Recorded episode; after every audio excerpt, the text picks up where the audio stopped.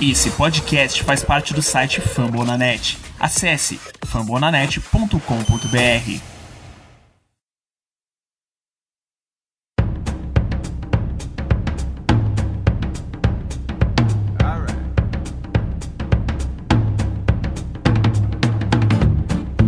Fala galera, para mais um episódio do Filhos Mania. Vou falar do meu, do seu, do nosso Filhos dos nossos ódios e rancores, do nosso querido manager que só faz, né, Girardi? Então, mas bora lá para mais um episódio. Tô aqui com o Ricardo, ADM da página Phillies BR, como vocês já bem devem saber. Fala aí, Ricardo. Fala, Thiago. É, o Girardi ainda continua custando as derrotas desse time pelas decisões exageradas, desnecessárias dele, melhor dizendo. É isso. É, o Girardi não, não, não ajuda o time, não. Ele e os queridinhos do Girardi também não ajudam, porque colocar David Hale num jogo apertado não é decisão de GM que se preze. Então é isso. Bora lá pra, pra mais esse episódio. Vamos xingar um pouquinho o Girardi hoje, porque precisa, porque parece que não foi o suficiente semana passada, mas é isso. Bora lá para mais um episódio.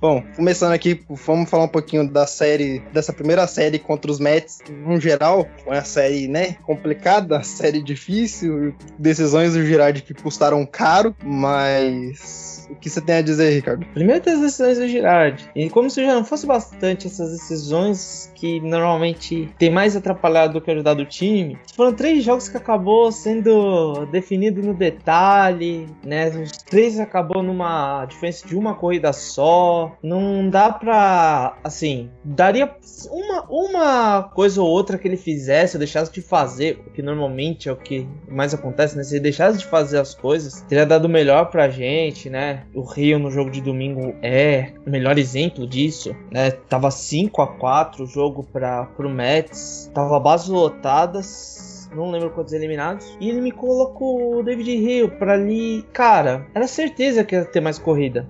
Acho que foi o primeiro ou segundo arremesso. Uma batida dupla que impulsionou os três em base. E fica um 8 a 4 E a gente perde 8 a 7 Então, tipo assim, é aquela soma dele fazer decisões erradas junto de colocar os queridinhos onde não deve, né? Então. É isso aí. Basicamente isso. O Girardi, o Girardi tem que deixar de fazer aqueles double suites malditos que ele ama fazer, mas né? Fazer o quê? É o Girard. Não dá pra, não dá pra mudar a mente desses, desse meliante, mas é isso. Acho que essa primeira série foi, foi marcada por esses pequenos detalhes, por esses erros, por assim dizer, do Girard. E o nosso ataque também não, não ajudou muito. Ajudou, jogou bem e tal. Win que eu diga, né?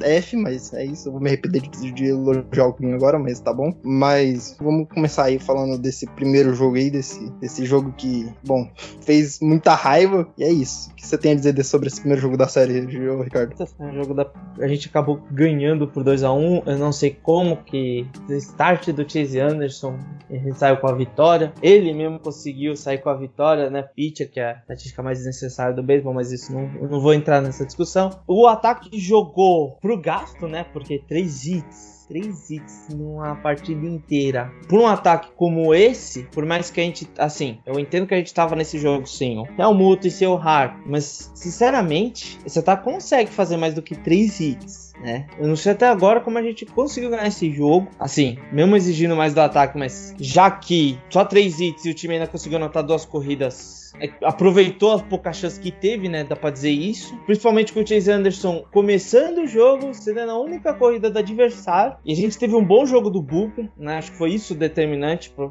enfrentar se um hit só, por mais que teve três walks mas foi assim. O Bullpen, ele não comprometeu, ele tirando o David Hale, tirando o David Hale, tanto nessa série contra o Max, quanto na série contra o Breeze que a gente vai falar, teve pouquíssimos erros do Bullpen, né? E só a questão do Hale ali na, no jogo do Mets, no terceiro jogo, que o Bullpen entregou a partida, né? Destruiu qualquer coisa, qualquer chance de de virar, de voltar pra partida, né? Só que no jogo, no jogo do Mets também a gente perdeu no, na nona entrada, mas assim, não implodiu, né? Não Não foi aquela desgraça que a gente viu muitas vezes em 2020, curiosamente. Né? É, então. É, o, o, o, time não implodiu, mas sem Bryce Harper fica difícil esse ataque rodar. E, mãe, foi um jogo, um jogo complicado, um jogo que deu muito estresse. Eu fui o jogo ontem e eu passei raiva pra caramba, mas Bom, se o nosso centerfield fosse o Mone aqui, não o inominável, talvez teria sido mais, mas, né? Decisão do Girardi. É. O Herrera nominável, né? Famoso. Cara, não sei porque que ele ainda tá nesse time. Porque, vamos, eu já vou repetir isso mais uma vez. Ele não tem que estar, tá, ele não joga nada. E eu prefiro até nem continuar falando desse cara, porque eu já falei tudo que eu tinha que falar no outro episódio. Se eu voltar nisso, é mais é, como é que eu posso dizer? Gestão de saco, FPT é a mesma coisa. Mas Mônia que tá sofrendo até porque começou as minors e o time fez tá fazendo com ele de jogar ele pras minors subir, jogar pras minors subir. Ele acha que em questão de 10 dias, ele teve seis vezes entre subir e descer, cara. Das minors para as majors, das majors para as minors, não dá. Não tem jogador que aguente, que se acostume, que se pegue ritmo desse jeito. Vai ser pior para ele. A situação de centerfield só vai piorando desse jeito. É, a situação do centerfield, nosso centerfield é literalmente um buraco negro que não é exatamente um buraco, mas é isso aí. É um, um funil que não acaba mais. Algum destaque destaque positivo nessa partida? Tem, se chama a gente conseguir anotar as corridas sem, sem ninguém conseguir impulsionar, né? Porque teve aquela maravilha de terceiro strike, que seria o strike out, no Chase Anderson, que é o pitcher, ele tava rebatendo, e só que a bola escapou do catcher, vira um wild pitch e a jogada fica viva. Por causa disso, a gente conseguiu anotar duas corridas, né? O Chase Anderson, aliás, seria a terceira eliminação. Se o catcher agarra a bola, elimina o Chase Anderson por strike strikeout tranquilamente acaba a entrada. Mas não rolou. É, o Chase Anderson conseguiu chegar salvo na primeira base e as duas corridas, né, foram válidas. Então a gente ganhou nisso. Tinha até esqueci no primeiro momento disso, de me estar aqui. A gente só teve três hits, que acho que só um, se a memória não me falha, só confirmando isso, mas não foram dois dos três hits nessa entrada, dois dos três hits na entrada inteira. As duas coisas saíram dessa loucura toda, né? Que até aliás tem gente que não gosta muito dessa regra, a gente que acha que, como é que eu posso dizer, é errado ter essa questão, tipo, o cara, o cara tomou strikeout, principalmente com ele fazendo o movimento, swing, né? Ele teria que ser eliminado mesmo se o catcher não pegasse a bola. Eu sou de uma opinião que eu não. Eu tenho dúvidas sobre isso. Eu realmente acho. Me incomoda um pouco essa questão, né? De. Porque para mim, o cara fazendo swing, ele meio que aceita o strikeout. Mas também, né? Como é que fica o quad pitch? Os corredores não têm direito a correr. Tem essa questão também. Então, eu, eu vou ser bem sério, eu fico meio dividido no que seria a melhor decisão aqui aqui. No momento, acho que até fico mais penso para achar que a regra atual é a mais certa, né? Ainda eu não posso reclamar disso porque a gente ganhou nessa partida. A única partida da série que a gente ganhou foi desse jeito. Acho que isso diz muito até sobre a série. Então, destaque negativo, eu acho que. E, e, é, os destaques negativos dessa partida? A ver, esse é o ataque mesmo, só 3 hits, 4 walks e tomou 12 strikeouts. Sim, não é. Esse é exceção ao caso, né? O ataque não vai ganhar nenhum jogo desse jeito, gente. Sério, se fizer 10 jogos assim, vai ganhar um e foi esse. Tem nem que raio não cai duas vezes no mesmo lugar, não é à toa. É, eu acho que não tem muito o que dizer, não. Bom, nosso time fez. Quer dizer, o time adversário errou, né? E nós aproveitamos esse erro. E não tem muito o que dizer, não. Não, teve um, não foi um jogo assim bonito de se ver, foi bem apagado, foi aquele jogo meio maçante e sonolento de ver. Vamos pro, pro próximo jogo, que foi o jogo tenebroso que nós tivemos. Mas vamos lá, vamos para esse segundo jogo da série, o jogo que, que muita gente provavelmente deve ter quebrado a televisão nos Estados Unidos, porque eu já vi torcedor quebrar a televisão por, por causa de jogos assim, mas vamos, o que você tem a dizer, Ricardo, sobre esse jogo? O ataque decidiu aparecer nesse jogo, já foi algo bom né? O Wheeler começou mal, ele deu quatro corridas numa entrada só. Isso foi assim.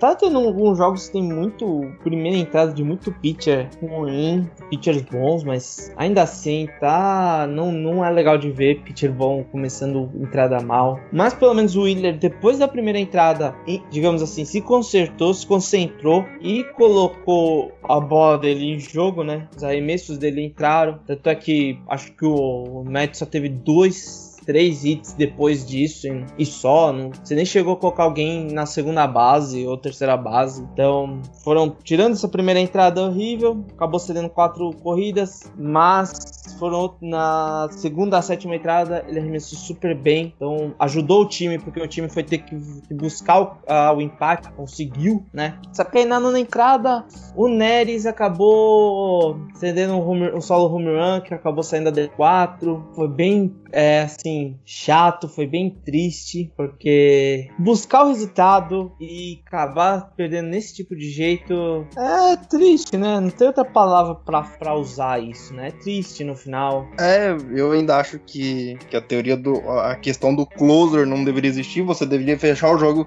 com o arremessador que tá mais quente na semana, no dia em questão. Se o Neres não tá bem, não coloca, coloca o Alvarado, coloca o Conrad, que mais pra frente vão falar que já fechou o jogo também também. Mas sei lá, mano, eu acho que, não, deve, não, não, deveria ter um, um, closer propriamente dito. Deveria ser o, o, o, closer, deveria ser o pitcher que tá com a mão mais quente no momento, com as, as bolinhas entrando melhor e, e, etc.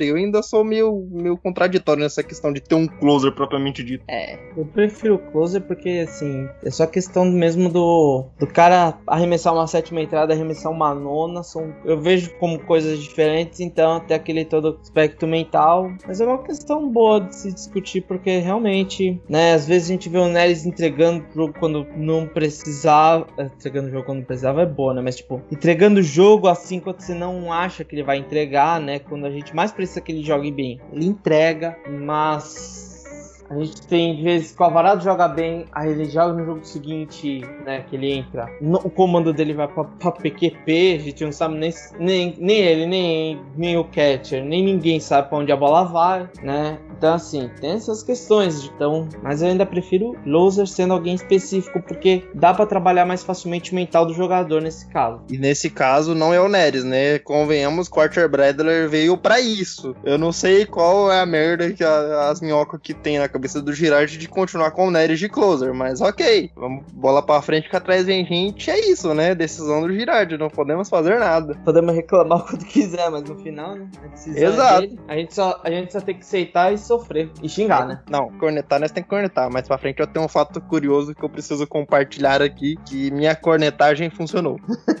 mas isso é na outra série, então, ainda no Mets, né? É, então. É, destaque positivo pra essa partida? É, ah, fica por conta do, acho que o Boom, né? Porque tá aos poucos começando a encaixar o ataque, né? O McCutcheon também, mas o McCutcheon no terceiro jogo mesmo que ele parece, dali na série contra o Bills, mas aqui o Boom consegue três hits, impulsiona duas das quatro corridas, anota duas dela, até porque fez um home run de duas corridas. Então, mas ele ainda não tá. Uh, esse foi o jogo bom dele nessas duas séries. Se pegar mesmo, isso acho que foi o único jogo dele, não só na série, mas talvez na temporada que ele teve mais de um hit. Talvez, não, o único jogo de único de mais de um hit não, mas é o único jogo de três hits dele na, na temporada até agora, né? Então, assim, como eu já disse no podcast passado, a gente precisa dele, do McCutcheon jogando jogando melhor, jogando mais. Porque, por mais que a gente tenha Harper, Helmut e Hoskins, ataque nenhum sobrevive de três bons rebatedores beisebol é o esporte que mais se precisa do coletivo, cara. Usando o, o Mike Trout do Angels é como melhor exemplo, né? Porque o cara é um fenômeno, é um dos melhores do beisebol na história já, acho que isso nem tem que discutir e tal. Mas o time do Angels em geral é realmente defasado, é ruim, e o cara não consegue ir para os playoffs porque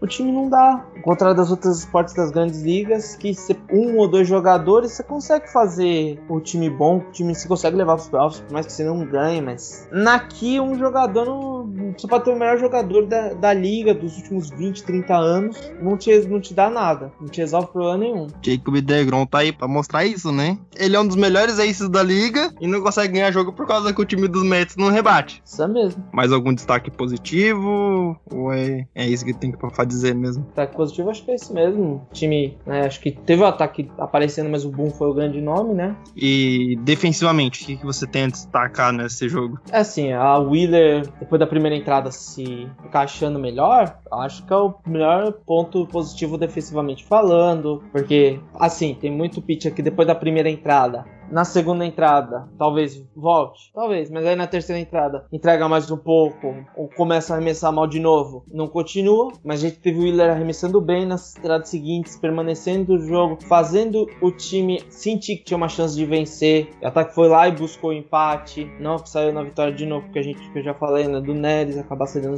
um lead of home run. E o ataque não conseguir na nona entrada na parte baixa.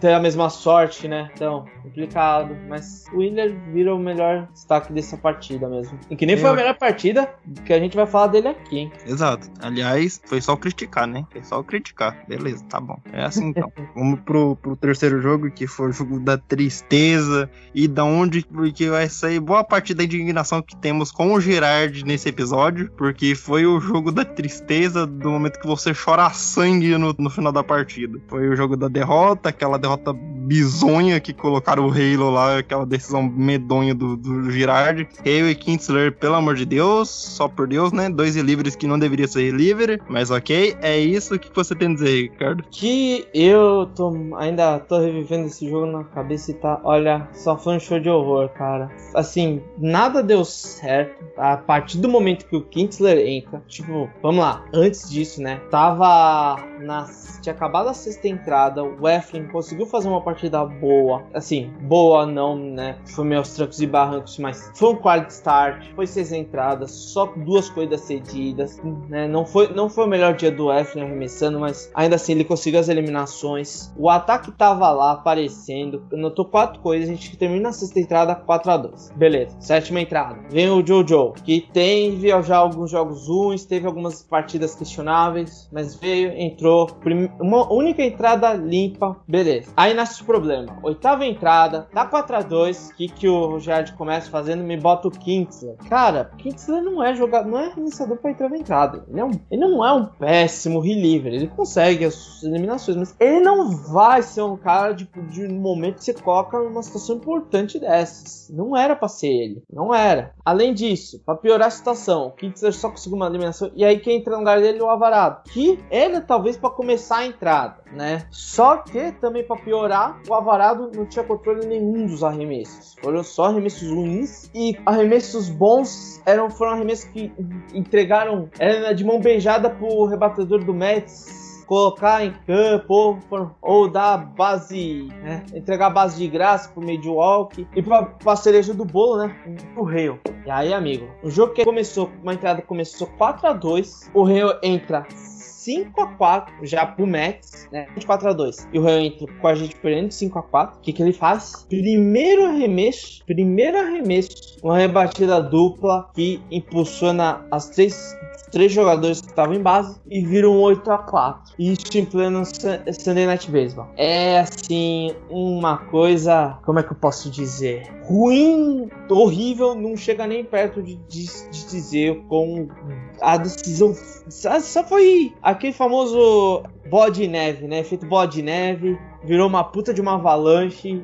O que ferrou com a partida foi isso, né? Foi decisão errada do Girardi nos arremessadores que ele colocou ali. Foi decisão do Girardi manter essa desgraça de queridinho dele nesse time.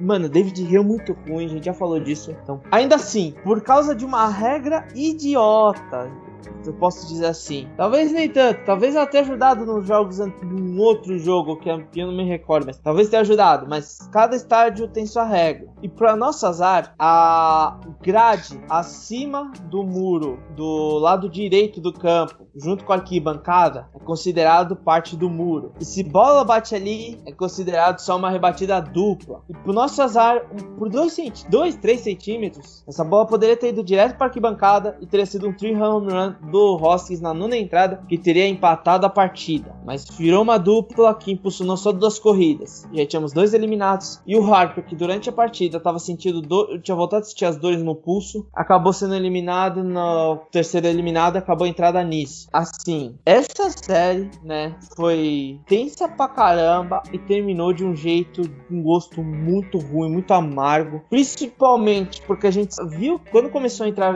a oitava entrada. Era a receita do desastre, né? A gente já tinha visto que Kinsler não é ruim, mas não é para entrar em entradas as últimas entradas. Sinceramente, prefiro não. Rio não pode entrar em nenhum momento do jogo. Sério. A gente pode estar com 20 a 0 no placar, ganhando 20 a 0, nona entrada, dois eliminar, ninguém em base. O Rio não entra, porque pode entregar essa partida, cara. Eu não duvido mais.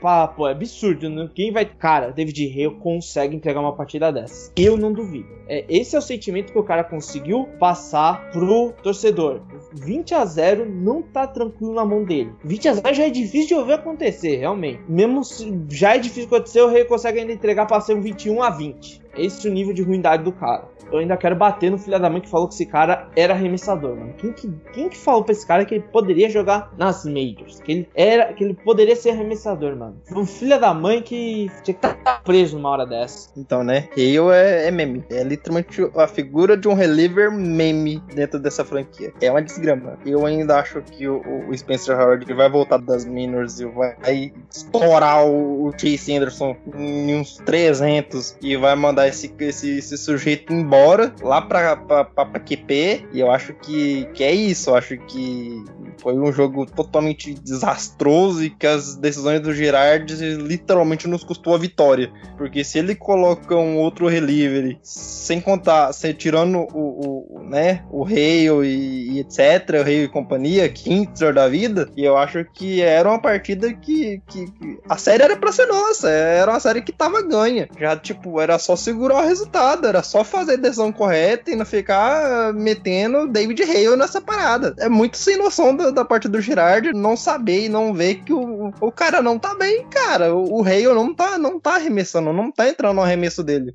Entrou uma vez só que eu me lembro os arremessos dele. Quando entrou, ele foi bem. Mas, tipo, uma vez de milhões de, de, de oportunidades, não, não, não, vai dar certo. O cara não, não é consistente assim pra ser um, um reliever da Majors. É verdade. E agora eu lembrei, é a segunda vez. Isso foi em. Foi exatamente em uma semana. Em uma semana. Foi domingo retrasado pro domingo passado. Ambos. Ele me coloca o Rio com bases lotadas e um bom rebatedor ali para o Rio enfrentar. Domingo retrasado foi o Trevor Story. Um grande. Essa semana, esse domingo foi o Pete Alonso, three run double. Cara, a gente vai ter que ver no domingo de novo contra o Braves. Esse domingo agora, a gente vai ver de novo contra o Braves. Vai estar um jogo parelho, é, vasos lotados, um um, dois eliminados. Vai vir, sei lá, o, Acunha, o Freeman, o Ozuna, o Albis e vai colocar o Rio. E aí a gente perde o jogo de novo, porque eu não sei. Ah, um, é tipo assim, eu não entendo o Rio entrar em situação dessas, cara. Esse é o pior problema de todos do Girard Correio. Não é simplesmente colocar o Rio em situação, um placar como ele tá, mas é a situação do jogo em si. Tudo, tudo. Placar apertado, tem gente em base para anotar corrida. Nesses ambos os casos foram gente nas três bases e vem um bom rebatedor. Se ele me coloca, talvez, contra o cara, o 7, o 8, o 9 da ordem de rebatedores do time, eu posso até entender, posso, né? Porque eu falo, não, esses caras são mais uns, o Rio vai conseguir essa eliminação. Mas como alguém com story, Alonso, cara, ninguém vê, ninguém, só o Girard vê o Rei eliminando esses caras. Só o Girard. Esse é o maior problema de, de tudo isso. Que é só o Girard que vê o Rei conseguindo essas eliminações. Ninguém mais. Então, tipo, não dá para entender. Não dá mesmo. Então, né? Rio é, é meme. Aquele livro que, se não fosse o Girard, nem provavelmente nem, tá, nem seria relívio. Já estaria jogando na Minors em algum lugar por aí, uh, né? Caso, caso dê muita merda um time ele entre, mas tem muito o que dizer, não. É, é, basicamente isso. Destaque positivo nessa partida? Foi o Hoskins, né, que manteve o time vivo. Teve o Hoskins mantendo o time vivo. Teve é, o McCutcheon com o Lear of Home Run logo na primeira, no primeira entrada. No terceiro arremesso do, do jogo, né? Do jogo não. Do pitcher do,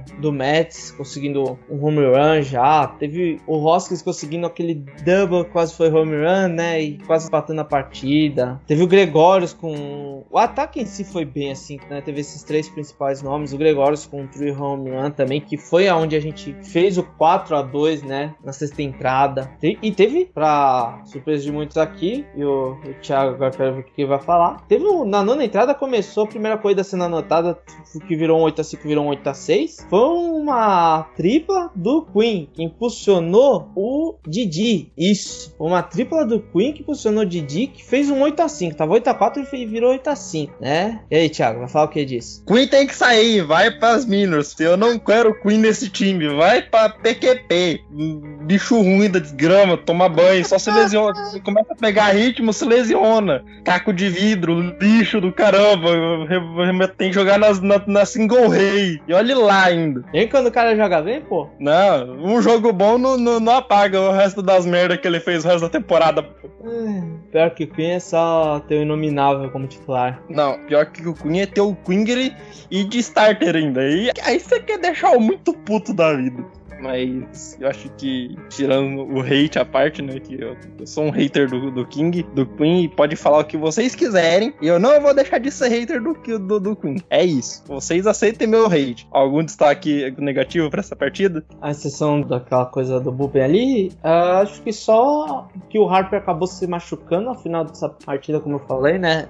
Uh, acredito que pela sexta entrada, mais ou menos. E acaba se machucando e ficou fora do, da série inteira do Né, que a gente vai falar na sequência. Ainda assim, a gente conseguiu não sentir falta, né, mas foi algo, né, perdeu, perdeu esse ataque que não tá tão aquelas coisas, né, só acho que dos, do McCutcheon, Didi e Boom, só o, Mac, só o Gregório estava conseguindo fazer jogos bons, né, fazer uma sequência boa, além dos três principais batedores do time, e perder o Harper, o Harper numa situação dessas era um sinal, assim, que podia ser o começo de um, uma sequência muito ruim, principalmente porque começou também também a gente ia gastar o Bullpen, que só piorou na série contra o Brewers tal. Então, essa contusão do Harper, incrivelmente, não afetou tão mal o time quanto podia. Realmente, podia ter sido muito pior. Mas ela foi, acabou sendo um pouco ruim, porque a gente perde uma, uma das melhores armas do time ofensivamente, né? E defensivamente o Harper é bom, tá? Vocês que questionam o Harper defensivamente, vocês são loucos, vocês estão probleminha. Só porque o cara não gosta de jogar no center field, não significa que ele é ruim, tá? Eu já vi Mike Trout fazendo merda já. E, bem, é isso. Queria deixar com o alerta. Eu só tenho algo a lembrar que no primeiro jogo da temporada, da série, a gente teve uma, um princípio de confusão, né? Que teve bench clear, né? Que foi os dois bancos do time saindo, porque o Alvarado consegue uma eliminação para cima do Dominic Smith do Mets ele comemora e sai falando alguma coisa pro Dominic. O Dominic não gosta, começa a bater boca, os dois bancos saem, bate-boca acontece, não teve briga, né? Mas o Alvarado acabou depois pegando dois jogos de suspensão. Ele chegou a apelar pela suspensão. Não, desculpa, ele pegou três inicialmente. Ele apelou e acabou ficando só em dois, que foram os dois primeiros jogos na série contra o Brewers. Ele não pôde jogar por causa disso, né? Chegou a ter um, um segundo bench clear, né? Na entrada seguinte seguinte, né? Porque o Hoskins ganha um walk, só que o pitcher do Mets, que se eu não me engano é o Miguel, é o Miguel Castro, arremessa duas bolas próximas do Hoskins e o Hoskins vai para a primeira base falando, reclamando dessas bolas. E o Miguel Castro vem para perto dele também reclamar da situação e tal.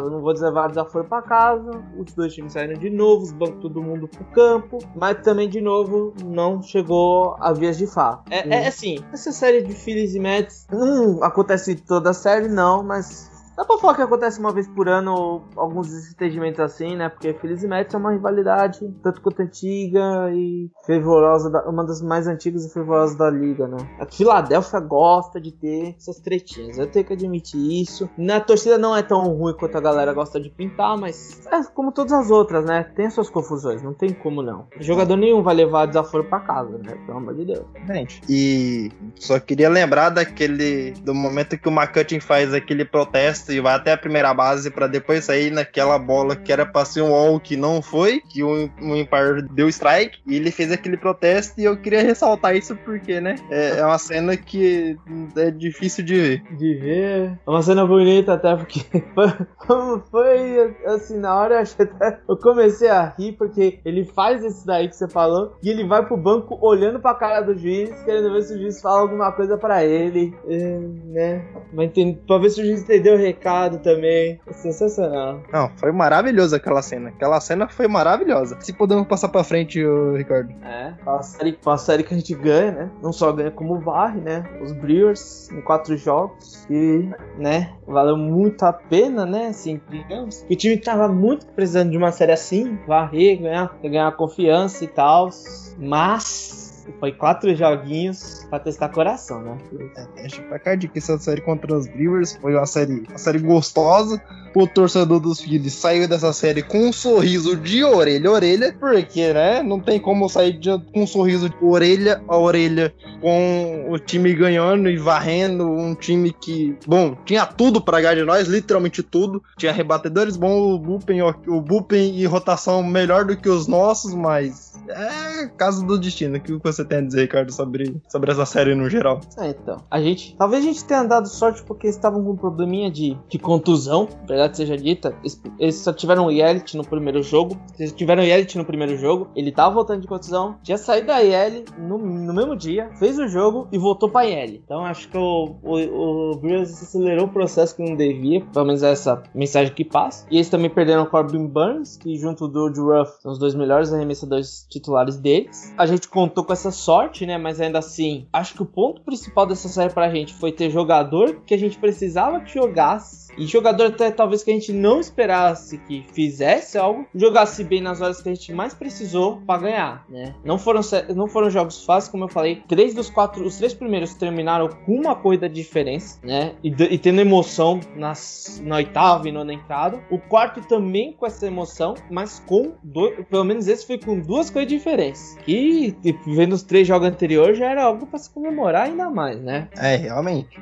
Isso, essa vitória com, com alguma corrida de diferença foi um avanço e tanto pro time que vinha vencendo por, por questão de uma, uma corrida, duas corridas no máximo, no, estourando três quando, quando o ataque tava bem. E eu acho que, que foi bom pro time essa, essa varrida. Acho que vai dar confiança mais pro tanto pro Velasquez, que jogou muito bem, digno de passagens. Obrigado, Deus, por não me fazer arrepender por ter elogiado o Velasquez no último episódio. É isso. Pet mora o caralho. E, Ficou com bom, medo de voltar, né? É, exatamente. É isso. Acho que foi uma boa série. Vamos, vamos falar um pouquinho mais desse primeiro jogo aí. O que você tem a dizer, Ricardo? É, que assim como você, eu, eu e talvez 99% da torcida, ficou surpreso com uma boa partida do Velasquez. Ele tá surpreendendo nesse quesito, né? Outra boa start dele. Terminou ainda com a vitória. Foram seis entradas, o que, sinceramente, acho que ele, tá em, ele tem mais de 100, ele tem 102 jogos como starter do Phillies e não chegou a 40 jogos que ele tá, arremessou a sexta ou a sétima entrada. Chegou a arremessar na sexta ou sétima entrada. Então, sim, né? Você vê que é algo para se comemorar muito dele, né? Mas é, o problema desse jogo e que aconteceu nos outros, nos outros dois jogos seguintes da série, né? Só no último que não, é que o ataque ganha uma vantagem e ele some, sinceramente. Ele some. Ele anotou as, as quatro coisas. A gente ganhou 4 a 3 e as quatro corridas foram anotadas nas duas primeiras entradas. A gente não fez mais nada depois disso. Não fez mais nada.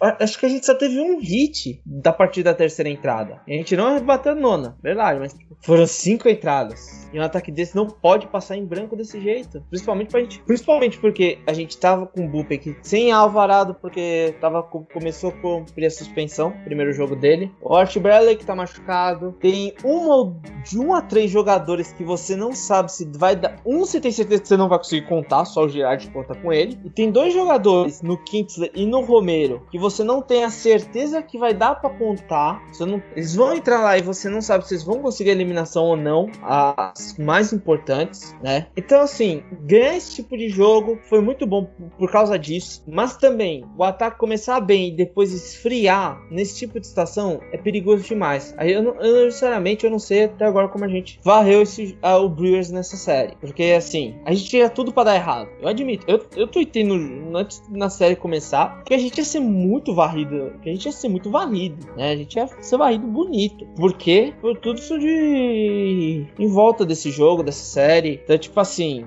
eu mesmo no podcast anterior falei que a gente... Se a gente gastasse um jogo, era muito, assim, para comemorar. Se gente, não, mentira. Se a gente tivesse... Se a gente patasse a série, já podia considerar uma vitória. A gente conseguiu varrer, mesmo com tudo isso de problema. Que também tem o Harper, tem o Harper no ataque, né? Série inteira. E talvez a gente tenha ele passar essa série contra o Braves começa algo que ajude, né? Espero eu que ajude, né? Porque assim, não sei se o Harper vai estar 100%, então a gente não sabe exatamente o Harper que a gente vai ter nesse, nessa série. Mas, outra hora, foco agora nessa série e é isso. O que o Feliz conseguiu fazer nesse jogo, né? Esses estresses, essas alegrias, É bem isso mesmo, eu acho que um bom jogo. Aí quanto ao nosso ataque, bom, é o ataque apagão, né? Ele faz o que tem que fazer e apaga. Buf, e nunca mais você vê o ataque em campo. É isso. O ataque aí é o ataque que vai aparecer só quando o jogo tá tipo 9 a, a 4, quando o jogo tá perdido, o ataque resolve fazer um solo home run pra, pra dar esperança pra torcida. É, é essa é a nossa função, a função do nosso ataque. É, ele aparece nas primeiras duas, três entradas, apaga, e na nona ele rebate um solo home run pra dar esperança pra torcida, achando que, que vai conseguir alguma coisa, vai conseguir virar o jogo. É isso. Basicamente é isso que eu tenho a dizer sobre o nosso ataque.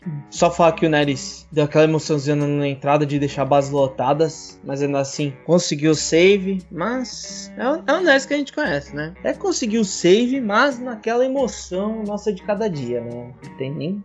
Porque o, o Neres gosta de ter torcedor com cardíaco em dia, pô. É, Ele, ele odeia cardiologista, né? Quer, Exatamente. quer fazer o grupo de cardiologistas dos Estados Unidos e a falência, né? Essa é a verdade. É a realidade do, do, do, do cidadão americano. Tá maluco? É isso aí. Destaque positivo, que vale a pena falar de novo. Acho que além disso, o Helmut com uma com o Romeo, mas e o Queen com uma tripla que posicionou outra corrida, todo jogo, segundo jogo seguido, né? Pra alegria e felicidade do Thiago, que é o maior fã dele. É, não, só que não. E é isso, acho que.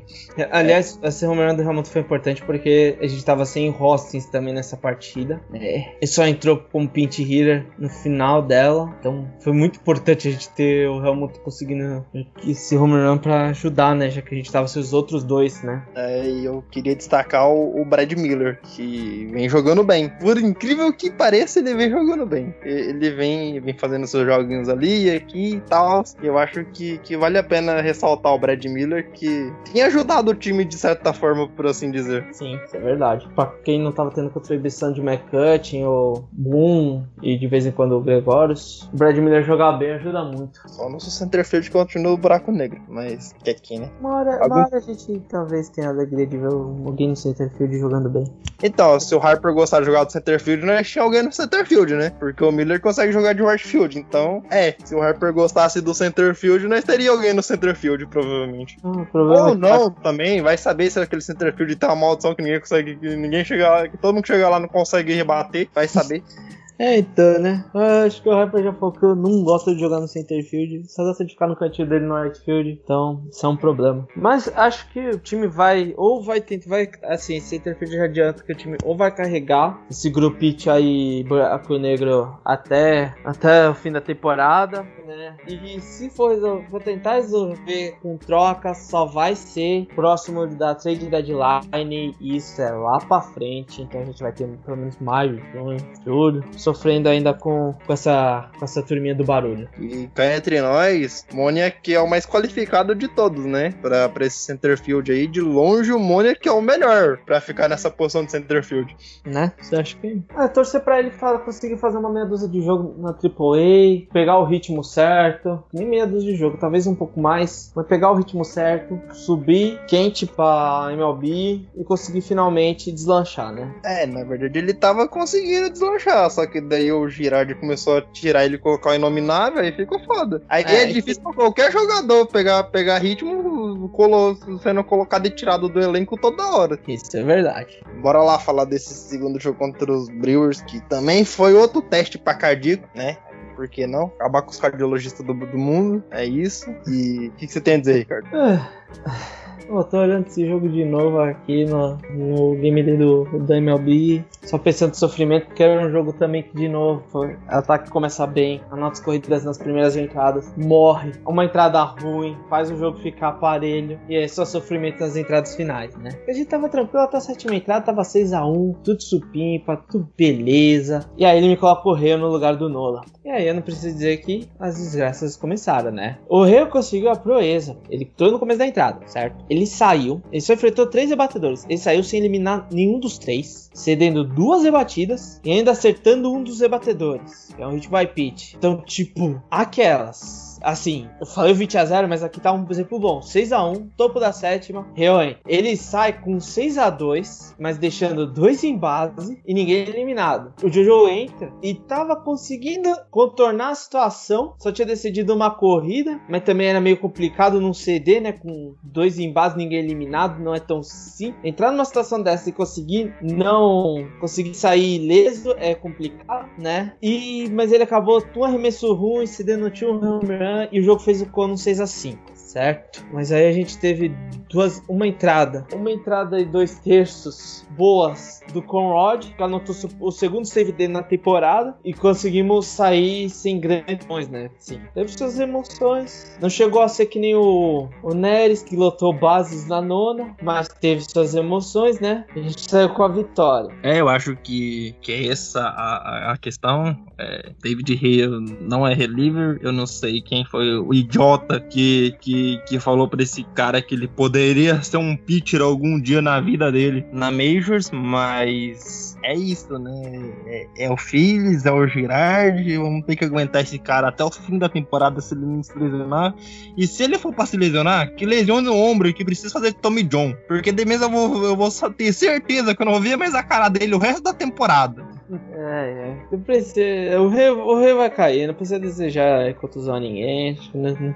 né? Uma hora ele. Uma hora o Girard até o Girard cansa desse cara e dispensa ele, acredito. Eu espero eu, torço, né? Eu vou ter que começar a rezar pra isso, né? Porque, né? Vou Mas ter que ver aquela listinha de todos. Vou ter que ver a listinha de todos os deuses neste mundo, ver todos os tipos de prece e ver qual. Uma hora uma dá certo e o Rio cai fora, até lá não tem que aguentar esse cara. Mano, são dois anos. Se o Rio não caiu até agora, não cai mais não, cara. Desiste dessa ideia de o Rio cair naturalmente. Desiste. Que, sei lá, um arremesso ruim sem comando, ele, ele lesiona o ombro e precisa dar Tommy John. Só vai sofrer um pouquinho ali e tal, mas eu acho que por todo o ódio que ele faz a torcida passar, ele merece um pouquinho de dor e sofrimento. Ai, cara, que cara horrível, terrível. Nossa. É, é sofrimento. É palavra certa para isso é sofrimento, né? É, algum destaque positivo nessa partida? Ah. Oh, McCutcheon, que essa série começou a aparecer, né? Fez dois home runs Uh, problema, o único problema é que foram dois solo home mas quando você tem o Leader of Hitter, não, não tem como você esperar que ele rebata com gente em base, principalmente quando a parte de baixo da ordem tem buraco negro que é o CF, pitcher rebatendo, então, aquelas, né? O único, o único problema real aqui é esse, né? Então, mas McCutcheon tá conseguindo nessa, ter conseguido nessa série jogar bem, não só por, por os home runs, mas as rebatidas conseguiram começar a entrar, ele parecia como se tivesse tirado o peso das costas. Ele realmente estava com uma. Principalmente depois do segundo home que ainda foi na terceira entrada. Parece a cara dele de que tirou realmente o peso das costas. Talvez a gente consiga finalmente ver o McCutcheon deslanchado aqui pra frente. Muito, vai ser muito bom isso pro time. Teve o Miller com um 3-run home run, né? O Nola com mais uma, mais uma partidazinha assim de 6 entradas e 10 strikeouts. É o que a gente quer, pelo menos do nosso ace, né? Eu gostaria que tivesse sido mais entradas, mais o Nola, assim, não estava tão bem no comando dos arremessos e estava numa. Fez seis entradas e 114 arremessos. Então, né? Mas ainda assim, uma única corrida cedida é o que a gente espera e quer de um ace de um time, né? E é isso. Só na base do sofrimento, mas as vitórias vão vindo. É, e off que top aqui é. O Makati tá perdendo pro treinador da terceira base no, no Pedra Papel Tesoura, tá? No Joaquim Pô tá 3x0 pro treinador da terceira base. É isso. Verdade. Tem essa toda hora que o, que o McCutcheon faz um home run, faz um pedra, papel tesoura com o técnico da third base, que agora eu esqueci o nome, né? E tá 3x0 pro, pro técnico, né? É a última vez que eu vi foi 3x0 pro técnico da, da, da terceira base. P pelo menos o McCutcheon tá ganhando os home run. é, tá tendo jogo de pedra pra tesoura que significa que ele tava rebatendo home run, então já tá bom, né? É, é isso, é que pra gente vale. Exatamente. Só que aqui meus xingamentos e todo todo o meu ódio a, a, John Girardi, que é o manager desse time, que era a demissão dele pra ontem na minha mesa, assinada. Ataque negativo, algum erro tosco, a lá de Gregórios quando não tá bem defensivamente. É pior que pra essa série, né? O Didi até jogou bem defensivamente. Aqueles dias, aqueles dois dias lá que ele, por causa da bolada nas costas, ajudou ele a botar o jogo em dia, a defesa em dia, né? Incrivelmente. Acho que as costas estavam ruins dele, a bolada acertou as costas e colocou ele no lugar e começou a jogar bem defensivamente. É, o, o, o Boom não fez nada de bom nesse, né? Defensivamente, o, o bom não, não é nada bom defensivamente.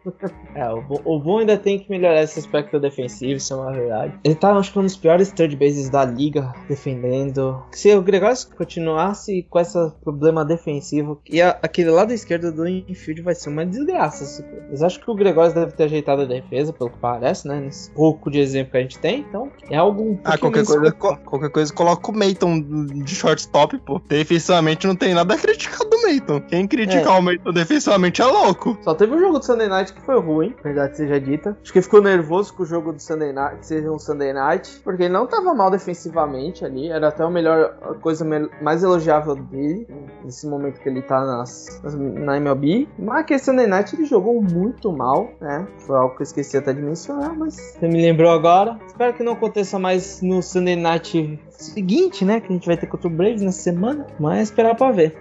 É isso, eu acho que. Bom, o Meiton, o Meiton de longe é uma das melhores surpresas que eu tô tendo nesse time. É, é de longe o cara que mais tá me dando orgulho. Né, Ricardo? Você que criticou ele. Então, né? Meu menino tá Ah, falando ah, um regaço. Mas ele não jogou bem essa série, não. Só teve uma rebatida nessa série. Então, acho que assim, é, o time tá começando a se ajustar a ele, né? Ele tá tendo os probleminhas de tomar uns K, mas. Vamos ver, vamos ver. Eu vou repetir o que eu falei até. É só dar um tempo. A amostragem ainda é pequena. Até o final do mês, ou até o Meiton descer, né? Porque a gente nunca sabe o que vai que, que se passa na cabeça do Girard. Vamos ver o que, que o Meiton faz. Eu ainda prefiro ele na, acima de qualquer um da que me pisa ali no center field. Mas também eu tô preferindo até o pitcher ali na frente do center quem rebate no center field. Então, né? é- A questão é: o Meiton, ele, ele tá entrando no, no buraco negro do Centerfield. Tipo, tá jogando ali na segunda base e tal. Tá Tá entrando chegando perto, tá, tá contaminando. Exatamente, é contágio por exposição, tá ligado? Ele foi exposto tanto a esse centerfield de merda que nós temos, que é um buracão negro que não consegue um hit direito. E, bem, dá nisso, né? Vamos pro próximo aí, esse terceiro jogo. Um jogo que é, teve lá seus pontos altos e pontos baixos da, da partida, pelo que eu tava vendo, mas o que, que você tem a dizer, Ricardo? Fala aí sua opinião. Parece que eu tô repetindo. Parece que é mesmo que deu problema no áudio, vocês estão ouvindo. Pra quem estiver ouvindo, tá achando que tá dando problema no áudio e que eu tô repetindo as mesmas coisas, mas o time começou bem o ataque, que teve cinco, os cinco primeiros rebatedores do, do Phillies no jogo. Não só chegaram em base, como anotaram corrida. Um ponto máximo sendo o grande slam do Didi Gregórios, né? Melhor shortstop da liga, quem espera da clubista. Ah, e depois apagou, o ataque apagou. Acho que só teve um hit e um out nas sete entradas seguintes. Mais uma vez, tá seu Harper? Tá. O ataque não pode ser assim, cara. Não é o Harper que vai fazer o ataque fazer 10 hits. Esse time tem ataque pra fazer 10 hits sem o Harper, dando um exemplo assim. E com todo respeito ao pitcher do Brewers no dia que foi o Peralta, né, o starter deles, e aos relievers. Mas o ataque do Phillies não pode chegar num jogo desses, começar do jeito que começou e simplesmente apagar, cara. Foi um apagão bonito, foi geral. Não dá pra fazer um negócio desses. A gente, uh, pra ficar maluco o negócio, a gente teve um RISP, né? Corredores em posição de anotar corrida, de 2 de 2. A gente só teve duas oportunidades, a gente aproveitou elas. Mas assim, só teve duas oportunidades. Normalmente, time assim tá 0 de 2. A gente teve um começo muito bom e não soube continuar com ele. Aceitou. Mais uma vez, isso parece bom assim, porque saiu com a vitória e tal, mas é muito ruim um negócio desses. Porque uma hora a gente não vai conseguir o, speed, o não vai segurar o negócio desses. A gente conseguiu segurar a passada inteira, eu não sei como. Sinceramente, teve seus momentos do time entregar, mas o time não entregou por completo. Deixou os caras encostar, deixou, mas não entregou. Só que não pode acontecer isso. É, tá num absurdo eu quase falar que o Rio não foi a pior coisa que aconteceu. Ver o Rio arremessar não foi a pior coisa que aconteceu nessa série. Foi esse ataque, porque não pode acontecer um negócio desses. Não pode. Tem tipo dias que você joga mal, o ataque não rende, eu entendo. Mas você começar bem e sumir, desaparecer, apagar, qualquer exemplo que você quer que dá, você queira se referenciar a esse desastre que foi, não pode acontecer. Não pode. Principalmente que a gente ainda teve é, pitch, porque ainda pra piorar, teve, tem Rio arremessando em algumas entradas, tem. A gente tava meio que escasso dos relievers bons, né? Pô, Ness teve que fazer um 5 out save, teve que fazer um save de 5 eliminações で。Na segunda. Na terça foi o Conrad. O Alvarado não jogou nenhum dos dois dias por suspensão. É, o Art Bradley tá na IL ainda. Assim, a gente ainda tem o Ser Anthony Domingues, que é um reliever, começou bem na MLB, tava indo bem, só que teve uma Tommy John, teve um monte de problema de contusão. Ele adiou para fazer a Tommy John, só piorou a situação e tá até agora na IL. Desde o ano passado ele não está da IL. Não sei nem se joga essa temporada. Esse tipo de situação não pode ficar ocorrendo. Eu não, sinceramente, tenho medo de ver o jogo do Braves, essa série do Braves por esse motivo, porque isso aconteceu numa série jogando em casa. Em tese, você espera que os debatedores joguem melhor, porque estão familiarizados com o estádio e tal, e a torcida enfoando eles. O que, que vai acontecer agora na série contra o Braves? E na sequência, porque são três séries que a gente vai ter fora de casa. São nove ou dez jogos. São nove jogos fora de casa. É, tipo assim, saiu com a varrida, mas teve total problema aqui. Então, e, e bem, reforçando essa questão do ataque apagar aí, se você quer ganhar um World Series, seu ataque não pode apagar de jeito, não, cara. Você tem que matar o jogo quanto você pode. Você tem que marcar corrida e, tipo, tem uma gordura ali. Se o ataque marca um Grand Slam, marca cinco pontos, igual marcou nesse, no jogo contra, contra os Brewers, e você tá contra um Dodgers, contra um Padres que consegue matar o jogo em, sei lá, uma entrada, os caras conseguem matar o jogo se os rebatedores estiver bem, acabou, é isso, você vai embora e tchau, obrigado. Você não pode muito ficar, ficar dependendo. E bem, quanto a série contra os Braves, é, o retrospecto é bom, mas vamos ver. Agora falar do, dos destaques positivos, que eu acho que temos que concordar que foi o de Gregório com aquele grande slam, que foi uma coisa linda de se ver. Eu quase chorei na hora, eu falei, meu Deus do céu, esse shortstop é muito bom. Fernando Tatis, Fernando Tatis, melhor shortstop, é loucura coletiva, é isso. Mas o que você tem a dizer, Ricardo? É, você tem que concordar. Que o grande desafio foi fenomenal. É. Ter ele arrumando de... ele não tendo problema com a defesa, mas melhor shortstop da liga. Porque discordar é com o visto, repito isso aqui. Exatamente.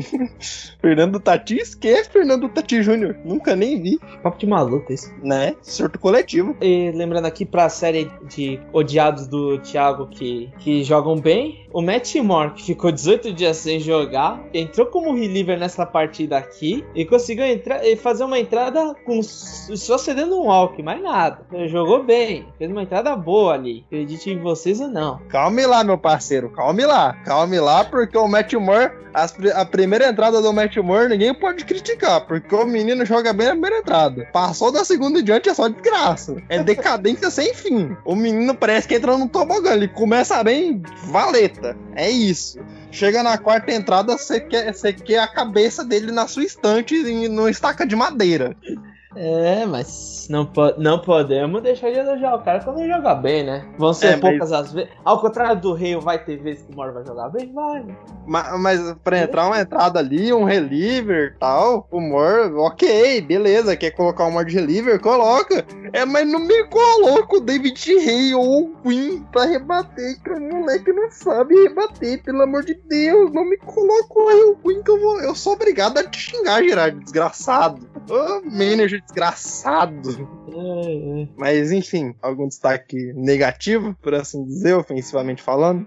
Ofensivamente? Não, acho que assim, além do buraco do center field, que o Inominável ainda conseguiu um hit. Foi o único hit, foi o único hit que esse time anotou depois da primeira entrada, incrivelmente, mas foi uma simples e não deu em nada, então, né? Foi, foi o hit que manteve ele no time, pô. O pior é isso, cara. Esse, esse hit, esse hit, o, o, hit que ele consegue no quarto jogo, deve manter esse filho da mãe por mais umas duas semanas nesse time. E o Moniac fica dançando pra subir e descer, subir e descer, entrar Majors Minus, Majors Minus. Daqui a pouco estão perguntando pro Moniac onde ele tá, ele tá achando que tá no time da Single A. o, o Monique nem, eu acho que o Monique nem jogou mais depois da última vez que ele pisou em campo. Acho Cara, que nunca mais ele viu o campo verde do gramado. Não, pior, nesse jogo aqui, ele entrou só pra não na entrada pra defender, né? Entrou no lugar no right fielder ali pra jogar pra defender. Deixou o buraco negro ali que não joga nada defensivamente. Que o Inominável, além de ser uma coisa, ô pífia no bastão, parece que tem braço de AK, parece que tem braço de T-Rex, o braço tá sempre curto, ele nunca chega nas bolas, não sei que é isso. E você acaba, é que nunca conta como erro, mas é, se fosse, né? Se fosse assim falar, ah, um tipo de rebatida que poderia ser defensável. Ele não pega, incrivelmente. Os, caras conseguiram simples, dupla nessa série, nas séries anteriores que ele tá jogando. Mas bolas que poderia. Até o Queen fazer as defesas. Sem sacanagem, até o Queen fazer as defesas, porque pelo menos o Queen sabe correr, então ele chega na bola. E tipo, o Renan não consegue, o Inominável aqui não consegue, cara. É, é, não faz sentido esse cara tá no time ainda. Não, não faz sentido ele tá de titular, não faz sentido ele tá no time, não faz sentido ele tá no Phillies, andar por ali, não faz sentido, não tô entendendo mais nada. Esse cara deve estar tá sabendo. Ele deve estar tá sabendo o podre de alguém ali e tá mantendo ele no time. Não é possível. O rei eu tenho o podre do Girardi, que isso eu tenho certeza. O motivo do rei ainda tá nesse time é que ele tem podre do Girardi. Não sei o que que é. Não posso provar, mas nada me tira a ideia que é isso, tá? O, Quem viu, quem viu o Rei jogar, viu, sabe o que eu tô falando. a questão do Herrera e do Queen, o Queen ele, ele sabe correr, mas ele não sabe pegar a bola, porque tem vezes que parece que a bola tá quente e escapa da luva dele. É um problema. Mas pelo menos ele na bola, né? Pelo menos isso. Ele tem chance de fazer a defesa. Que, mas o que, que adianta você chegar na bola e a bola pingar na tua luva e cair no chão de novo? Igual o marcante que não calcula direito e cometeu um erro no, no Sunday Night. É, esse é parte também. Acho que tá xingando bastante esse time. Ah, Herrera, Herrera. Mesmo o time varrendo, a gente tá xingando o time. É, exatamente, não. Eu ainda acho que o Matt Joyce tem que ser um center fielder, velho. Ele não faz nada ofensivamente, mas ele não é esse buraco negro defensivamente. Não é tão horrível. Igual, Ah. igual o Herrera que não chega nem na bola. Eu acho que o time ou tem que apostar no Mônia aqui, ou tem que ir atrás de um centerfield na, em algum fazer uma troca. Mas esse tipo de coisa só vai rolar mesmo perto da trade deadline. Não acho que o Phillies vai, assim, fazer algo tão desesperado agora, digamos assim, uma troca agora. Não, não vejo o time fazendo isso. Tanto é que tem o White Sox. Ele perdeu, acho que um ou dois jogadores importantes do outfielder. O centerfield titular é um deles. E tá. Já faz isso o quê? Umas duas semanas. E o time até agora não fez uma. não- alguém que repõe ali. Pelo menos que eu tenha visto por cima, né? Posso estar falando besteira agora, mas. Que pelo que eu vi, não tem ninguém. E não assim. Não tem algo, algo alguém que eles consigam ver na, ainda na liga que poderia ser esse. Assim, né? Diminuir o estrago que estão perdendo com a falta dos, dos jogadores que se machucaram. É complicado. Mas, mas o, mas o White Sox não tem, não tem farm, né? Porque a farm deles é o time deles atual. Então, é É, os caras bons da farm deles basicamente estão saindo da lista de prospectos agora, como o Thiago falou, né? Saindo e estão virando parte do time principal. Então, aquelas, né? É meio complicado também fazer troca por parte deles. Eles não, não tem farm, basicamente, porque os caras, os caras que se destacam na farm faz parte do time. Então é meio aquelas. Fica, é, tá bom, né? Fazer o quê? Mas bora lá pra esse último jogo, fechar esse, esse colocar esse último prego no caixão. Eu acho que não tem mais nada pra dizer sobre esse jogo. Acho que já, já tá bom já. Chega de xingar esse time. É, tem mais uma reclamação ainda que é o Chase Anderson não conseguia arremessar uma sexta entrada. Acho que ele não tem. Tem 4, 5. Já tem 5, 6 start no time e não tem uma. Ele não começa a sexta entrada em nenhuma delas. Mas isso aí- Spencer Howard, Spencer Howard, traz o menino da AAA. É só isso que eu digo. Se a gente continuar reclamando, a galera vai pedir pra mudar de Feliz Mania pra Feliz Corneta, né? O nome do podcast. Já foi, já foi explicado que cornetar é com nós. Já falamos no primeiro episódio que né, aqui vai ter cornetagem até as horas. Isso é verdade. Aqui, quer elogio, tá no lugar errado. Exatamente. Nós até elogio uma vez ou outra, igual elogiou o Velasquez, mas é esporadicamente. Não se acostume. É, exatamente. E não pense que nós vamos elogiar o Girardi, porque ele não faz boas decisões. Ele não merece elogios. Não, elogiar é perigoso que ele acha que ele vai. que ele é bom. Ele pode pensar que ele é bom e. É, é, e fica naquela. Elogiar, não, não se elogia o Giardi por nada. Perigoso. Ele é, ele é aquelas, né? Se você, se você elogiar demais, o, o pé do frango azeda. Então, pode não. Mas vamos pro último jogo, né? Foi aquela partidaça do, do Wheeler, né? 2x0, um complete game do Wheeler, nove só entradas, tem... nenhuma corrida cedida. Só tenho, só tenho uma observação a fazer sobre esse jogo.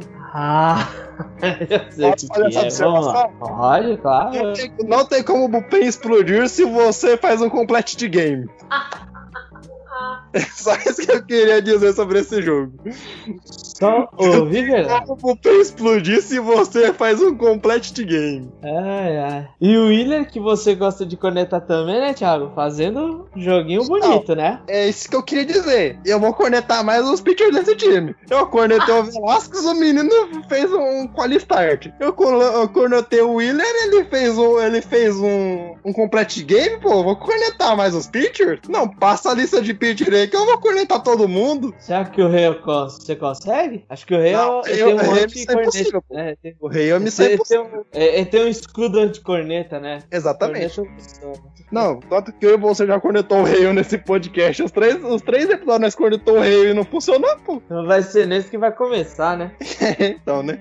É isso. Mas vamos lá falar sobre, sobre esse último jogo, esse jogo espetacular que nós tivemos. O que você tem a dizer, Ricardo? É, confronto de pitchers, né? O Roger Ruff do lado deles, que é o do Brewers e o Wheeler, que é o segundo.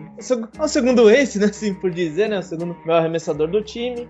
É um confronto que tava mesmo parelho. Uh, até a sétima entrada tava 0 a 0 e o, o Durf acho que nem tinha cedido. Tinha cedido um hit até ali. E o Wheeler. É, os dois só tinham decidido um hit até ali. Chegou na parte baixa da sétima. O Boom apareceu e fez um boom, né? Mandou a bolinha pra arquibancada. Um solo home run desempatou a partida e basicamente tirou o Ruff, que aliás, uma coisa muito boa, que talvez foi a única coisa boa, de, não só pelas vitórias, mas também, né, que foi esse ataque começando jogando bem, conseguindo colocar a vantagem cedo, é que em nenhum dos quatro jogos a gente enfrentou o David Williams, que é o Rook of, o Rook of the Year do ano passado, e é um bom, excelente reliever, né? Jovem ainda, mas tem jogado muito bem. O Rook of the Year do ano passado exemplifica isso. E tem o Josh Hader, que é um dos melhores closes da liga, né? Acho que faço top 5, top 5, top 3 da liga. E a gente não enfrentou eles nenhum dos quatro jogos. Isso acho que foi algo importante. Por mais que o ataque tenha desaparecido depois da terceira entrada em todos os jogos, só nesse que foi no, nas últimas, né? Mas mesmo assim, num jogo como esse que poderia eles aparecerem, a gente ainda conseguiu não ver nenhum do. Talvez não, certeza, né? Eu teria odiado o Philly se, se isso tivesse acontecido, né? Digamos assim. Então, mas foi uma coisa muito importante, né? O Wheeler, do nosso lado, fez uma partidaça. Até a oitava entrada era um hit só e jogando o fino, o fino, né? Tinha enfrentado, ele enfrentou, tinha até ali enfrentado só um mínimo de rebatedores, né? Por mais que um hit rolou uma double play numa jogadaça defensiva do Hoskins. Então, aí na nona entrada, ele teve um probleminha que se deu dois hits, tinha dois embases com eliminado, mas bateu no peito falou: É minha, eu resolvo essa parada. Resolveu. E assim, é esse tipo de jogo que a gente gosta de ver, de principalmente do primeiro, segundo, terceiro starter. O Phillies hoje, ele tá como um dos dois primeiros da liga, em que os três primeiros starters têm mais innings arremessados,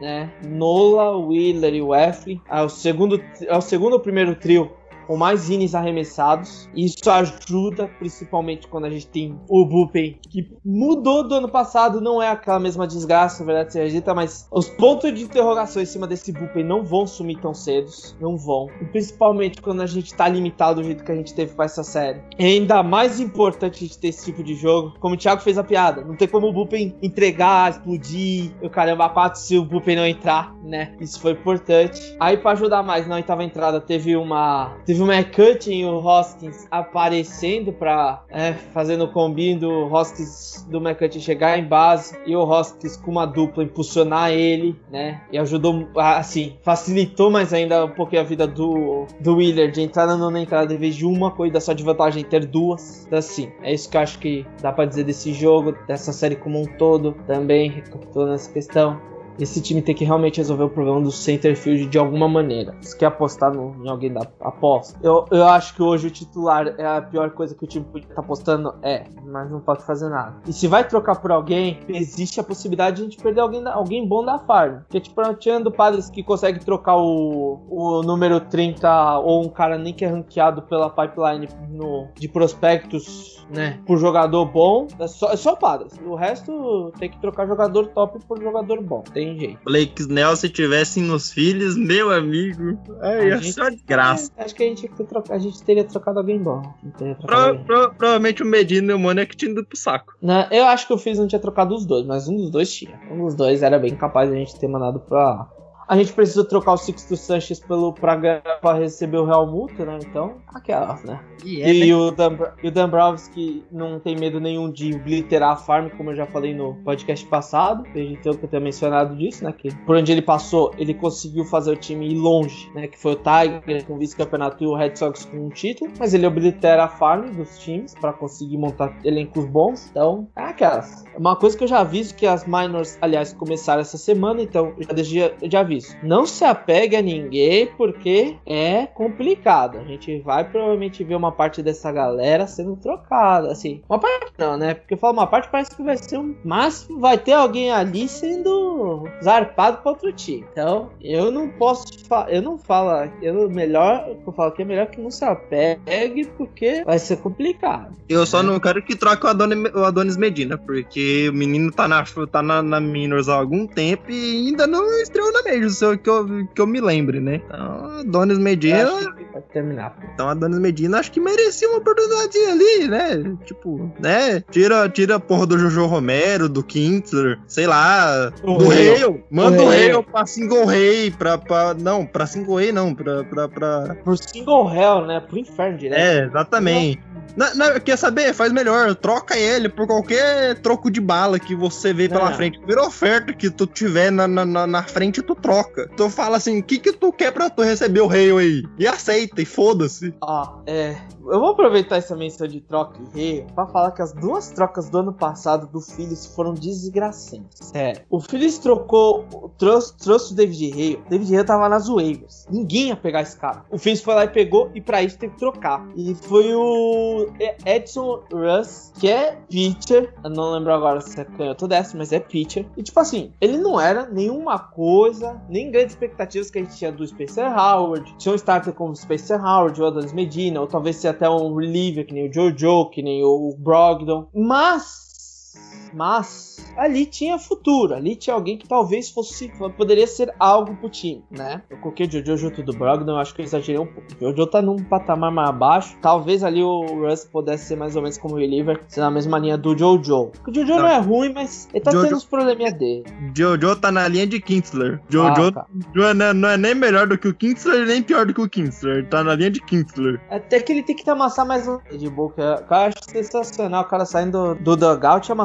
lá latinha de energético no braço. Tem que falar que eu gosto do cara por causa disso. Não gosto não, assim. Eu vou, eu vou com a cara dele por causa disso. É, vai fazer o quê? Mas voltando ao assunto. A gente poderia ter melhor opção agora. Eu, talvez eu acho que o Russ tivesse. Ele estaria na, nas minors, né? Isso nem se entra a questão, mas. Alguma coisa melhor que o David Hay a gente teria. Por mais que ele estivesse nas minors, hoje não, mas talvez num futuro não tão distante a gente tivesse uma contribuição melhor. E teve a troca do Red Sox, que a gente recebeu o Workman e o Henry, que não melhorou em nada o bullpen do ano passado, só piorou. Nenhum dos dois ficou. A gente mandou o Pivet, que por mais que esteja jogando bem no Red Sox, não tá sendo aquela estrela, mas também tá. Mas tá fazendo as quality starts, tá entregando jogos ganháveis pro Red Sox. Ele não faria nada disso aqui no Phillies. A situação entre o Phillies e o Piveta azedou a ponto de a gente não ter que não ter mais química, não ter mais nada. Ele não ia conseguir jogar bem. Mas o real problema foi entregar o Cibold, o Cibold, que era um jogador que tava indo bem nas minors daqui. Tinha tudo pra ser um. Ó, até posso falar que poderia ser ele o Spencer Howard aqui no lugar do Matt Moore, que agora é o Velasquez, e o Chase Anderson, é, que tava jogando tão bem assim. Talvez ele até ultrapassar. Né, conseguisse ser parte da rotação antes do Medina mesmo. Então, é. Aquelas foram duas trocas horríveis pro Phillies e só. E a gente tá sofrendo caso até hoje, que o Rei ainda tá aí, né? Então, é isso. Rei é desgraça do time. Rei é decadência, velho. Ter o Rei no time é decadência total, certeza. Pelo amor de Deus. Ah, mas é isso, né? Acho que nós já falamos até demais do que devia ter falado. Mais algum destaque positivo ou negativo pra, pra dizer, Ricardo?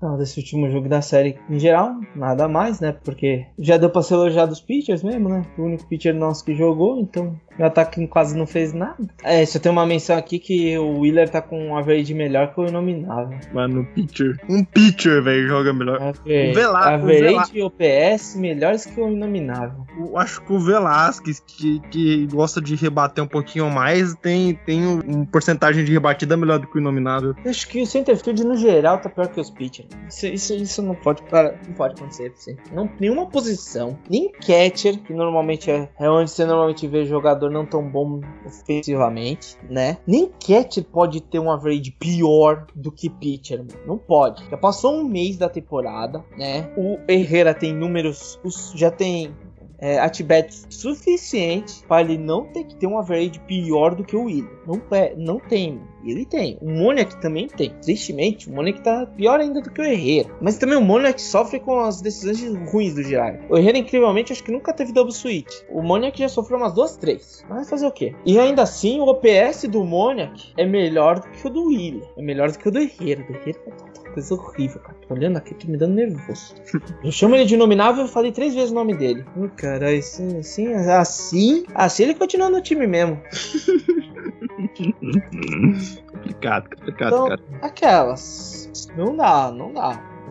O time vai ter que uma hora resolver esse problema de centerfield. Eu, eu espero que a gente não, não saia caro. Não saia caro tanto no tempo que vai demorar pra resolver esse problema, quanto o que vai ter que fazer pra resolver esse problema. Porque eu não quero perder ninguém da, da farm, principalmente top 5, top 10 da farm, pra resolver um problema desse que não tinha que ter. Quer minha opinião? Sabe o que o Warner deveria fazer? Hum. Montou um, um, um, um kit, Jojo Romero, Kintzler, David Hale, e oferece o, e o Centerfield marromeno. Já resolve.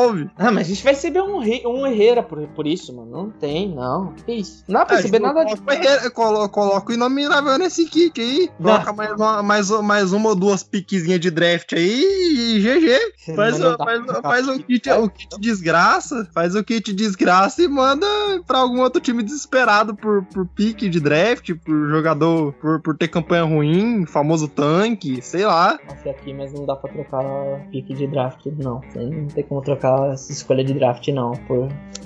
Eu, não lembro, eu não lembro se dá pra trocar pique com pique, mas pique por jogador, senão. É, não dá pra trocar pique nem por pique, nem por jogador. Senão troca. Então, né? É, mas é, é isso, acho que não tem muito o que nós temos a dizer sobre, sobre essa série no geral. Foi uma série bem desastrosa, corremos todos os riscos possíveis de perder essa série. Acho que, que foi isso.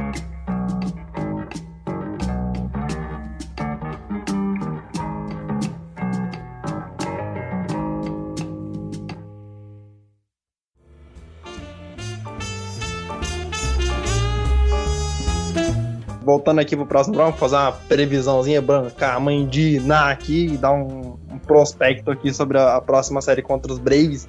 Que vai ser uma tristeza sem tamanho, sem fundo, porque eu tô até vendo a desgrama acontecer, mas bora lá. O que você tem a dizer sobre essa série do- dos Reis, Ricardo? A gente não sabe que Phillies a gente vai ver. O Phillies da série contra o Bears, o Phillies da série contra o Mets, o Phillies jogando fora de casa, das primeiras duas séries da temporada. É, é tipo assim, ah, eu gostaria de falar que a gente já tem um Phillies mais ou menos idealizado que a gente pode ver, né? Uma outra coisa pode fazer a diferença. Talvez se alguém jogar melhor, talvez se alguém jogar pior. Mas a, a, a metamorfose, eu não tenho outro nome pra dar pra isso, que é o Phillies nessa temporada, não dá pra saber Dá pra gente terminar. É, vamos ser maluco de falar que a gente pode terminar essa série contra o Braves, como as duas outras séries fora de casa, varrendo os adversários, como a gente pode ser varrido. É mais fácil ser varrido do que varrer, verdade seja dita, mas é, a imprevisibilidade que é o Phillies ainda, é, a gente não sabe. Só você tem as coisas certas do Phillies. Que tanto o trio de starters vão fazer, é, talvez não vão fazer jogos bons, excelentes, nem o Wheeler fez no último jogo contra o Bears, mas vão provavelmente dar quality starts pra gente. O Eflin joga o, joga primeiro jogo dessa série, por favor, não queime minha língua com isso, por favor, tô pedindo, por favor, aqui. Vamos fazer logo cedo. Se alguém for queimar minha língua, queima na série seguinte, não nessa. É, mas voltando ao assunto, é isso que a gente pode dizer, as únicas coisas certas é isso dos starters e que o rei, se entrar, vai entregar tudo. Vai acabar, vai desgraçar a vida de todo mundo, essa coisa. Então, assim, a gente vai ter o que de, de start para essa série? Vai ter F, Velasquez e Nola, né? Vamos ter o 1 e o 3 e o Velasquez junto. Em tese, em tese, a gente tem dois bons, a gente tem os dois bons starters. E o Velasquez não tá comprometendo como a gente pensou que ele poderia fazer. Isso não quer dizer que isso mude, no, isso pode muito bem mudar no jogo dele que é no sábado. Só que a gente não sabe o lineup que vai ser, porque Segura saiu da IL, né? Isso é uma notícia boa. Fez dois jogos na AAA como reabilitação. Assim, uma coisa que eu posso vou até explicar aqui. Uh, jogador que estiver na IL, ele pode fazer reabilitação nas minors, é algo bem comum. Mas ele não sai da IL, porque em tese a IL das minors é diferente diferente da L das Majors. Então ali, são, ali ele faz jogos de reabilitação. Ele fez dois jogos, foram, foram quatro at-bats só, né? Mas ele conseguiu três hits, sendo uma dupla, e ainda anotou uma corrida, né? Então, assim, aparentemente ele tá ok. É claro que pitcher da AAA não é exatamente o tipo de. Não é a mesma coisa que o pitcher de MLB. Mas. Mas é algo a ficar um pouco otimista. O Harper tá com os problemas no pulso, ficou fora da série inteira do Brewers. O Girardi diz que talvez a gente veja ele hoje, hoje primeiro jogo da série, né? Contra o Braves. Eu não tenho tanta certeza. Eu vou terminar esse podcast, esse filho da mãe vai soltar lá line-up, porque eu conheço esse tipo de coisa, coisa comum, então. Mas assim, eu não sei se o Harper joga nesse primeiro jogo. Acredito que ele esteja pro segundo jogo. Eu sinto que segundo jogo é certeza que ele vai estar, tá, mas eu não sei o Harper que a gente vai ter, vai vai ter de volta os problemas no pulso, né? Porque incrivelmente ele toma uma bolada 97 milhas por hora direto na cara, mas machucou a, a, ele só machucou o pulso que foi onde rebateu a bola depois de ir na cara dele. Não faz sentido isso também. Cabeça de ferro, maluco. Então, gostaria de ressaltar que sim, o Harper está escalado na, na lineup de hoje. Já acabei de olhar, acabei de olhar, acabei de olhar o Twitter dos Phillies e foi soltada a lineup e o Harper está nela. Aí, já, já fui corrigido no momento da gravação. Esse time é safado mesmo. Eu te falar. Então, vamos ver. Então, tá aí o Harper pro jogo, primeiro jogo da série. Vamos ver o que, que vai ser dele, né? Ah. Além disso, a gente vai enfrentar o Charlie Morton, que já passou pelo Phillies, teve acho que uma temporada pelo Phillies. E até onde eu sei, o melhor jogo dele nessa temporada foi contra o Phillies, pelo que eu vi, né? Tem o Ian Anderson, que fez uma boa temporada ano passado pelo Braves mas não tá indo tão bem nesse começo. A gente jogou super bem contra ele naquela. A gente começou super bem contra ele naquela primeira série em, eh, em Filadélfia, primeira série da temporada que a gente varreu o Braves. E por último a gente vai enfrentar o, o Ascari Noah. Noah. Desculpa se eu estiver pronunciando errado, eu não tenho certeza como pronunciar isso aqui. Mas acho que é o Ascari Noah ou o Ascari Noah. Que tá sendo uma sensaçãozinha recente, não pelo, não somente porque ele tá arremessando bem, mas ele teve acho que dois home runs nessa, nas últimas duas starts dele e uma delas foi uma foi um grande slam dos home runs. Então o cara consegue ser um pitcher que tá sendo é mais perigoso que o nosso centerfield inteiro. O cara conseguiu ter mais home run que o nosso centerfield inteiro. A gente só tem um que foi o do Mônia que no, no, no, na segunda, terceira semana da temporada o cara aqui em duas últimas starts tem pra você ver o quão ruim esse centerfield de tá. Então, assim, os confrontos, assim, são parelhos, né? Não dá para dizer que a gente tem uma, uma vantagem, né? Por mais que no domingo seja o Nola, no Montinho, é o Ace e tal, mas não, não são ruins os arremessadores deles. Talvez acho que o confronto mais favorável pra gente é o primeiro, que é o Eflin contra o Charlie Morton, mas também não é aquela disparidade, né? O Morton pode conseguir muito bem fazer uma quality start tranquilamente, pode anular o ataque inteiro, não se sabe. E para piorar, o ataque deles não é ruim. A gente pegou um ataque deles friozaço naquela primeira série da temporada e agora não é o mesmo, não é o mesmo time. Mesmo na segunda série já estavam melhores Gostaria de, gostaria, de, gostaria de avisar que David Hill provavelmente vai entrar contra a Aquia Júnior E sim, o Girardi é louco o suficiente para usar uma loucura dessa. É isso. Se preparem, Ah, porque ah, isso vai acontecer. É o Queen ou o Freeman. Os dois melhores dele é o Queen ou o Freeman. Eu, eu- eu não duvido, eu não duvido. E assim que ele fizer isso, se você estiver acompanhando o jogo, você pode desistir, porque a gente pode estar ganhando de 8 a 0, 10 a 0, 20 a 0. A gente vai perder esse jogo na hora que fizer isso. Acredite. Mas vamos lá. O ataque deles não tava ruim, né? Voltando nosso- não tava ruim na segunda série que a gente enfrentou eles lá em Atlanta. E agora parece que encaixou de vez.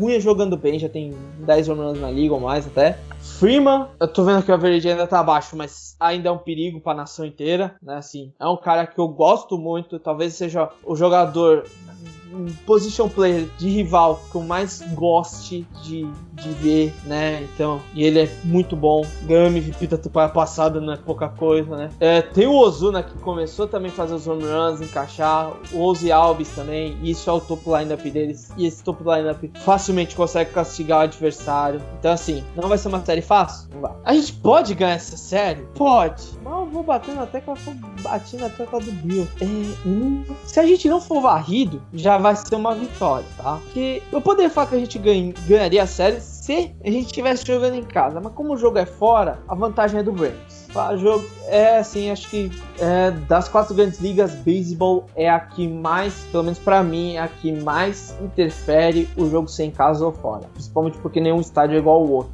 Isso influencia demais. É, e você ter o apoio da torcida ou não, já infla- já é influenciável demais. Você já tá acostumado com o faz uma puta diferença, né? Então, é isso que eu tenho pra dizer dessa série. Gostaria de ressaltar aqui que para nós ganhar essa série, nós vamos, dec- nós vamos depender muito do Nola e do Eflin. E se o Eflin corresponder às minhas críticas e aos meus elogios, vai fazer um quali start, vai jogar sete entradas ali, vai fazer um bom jogo, as bolas dele vão entrar e nós vamos levar essa série. Eu tô sendo otimista pra caramba, mas a esperança é a última que morre, né? Então, eu não tenho muito a acrescentar não, só queria dizer isso que sim, vamos depender do Ace e sim, vamos depender do, do- do terceiro arremessador. E não, não vamos esperar muita coisa do, do, do Velasquez. E, bom, espero eu tá queimando minha língua de novo com o Velasquez, né? E ele passa outro quali start, cedendo aí zero corridas e arremessando seis entradas. Se ele fizer um quali start, já tá show. Mas é, é isso, eu acho que vamos ficar muito dependente desses dois arremessadores pra ganhar essa série.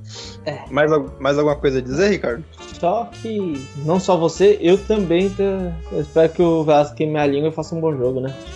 Somos dois, né? torcida, a torcida inteira do, do, do Phillies. Consegui esquecer o nome do time, gente. É, 20 e poucos anos a memória já tá uma desgraça. É foda. Mas o, espero que cale a torcida inteira do Phillies, né? O Velasquez. Seria muito bom pra gente. Só isso. Não, eu, eu, fico, eu fico muito feliz quando, quando os pitchers queimam, queimam minha língua, porque é só nós que ganha com isso, tá ligado? Os, jo- os jogos são melhores e, tipo, dá graça e dá vontade de assistir o time.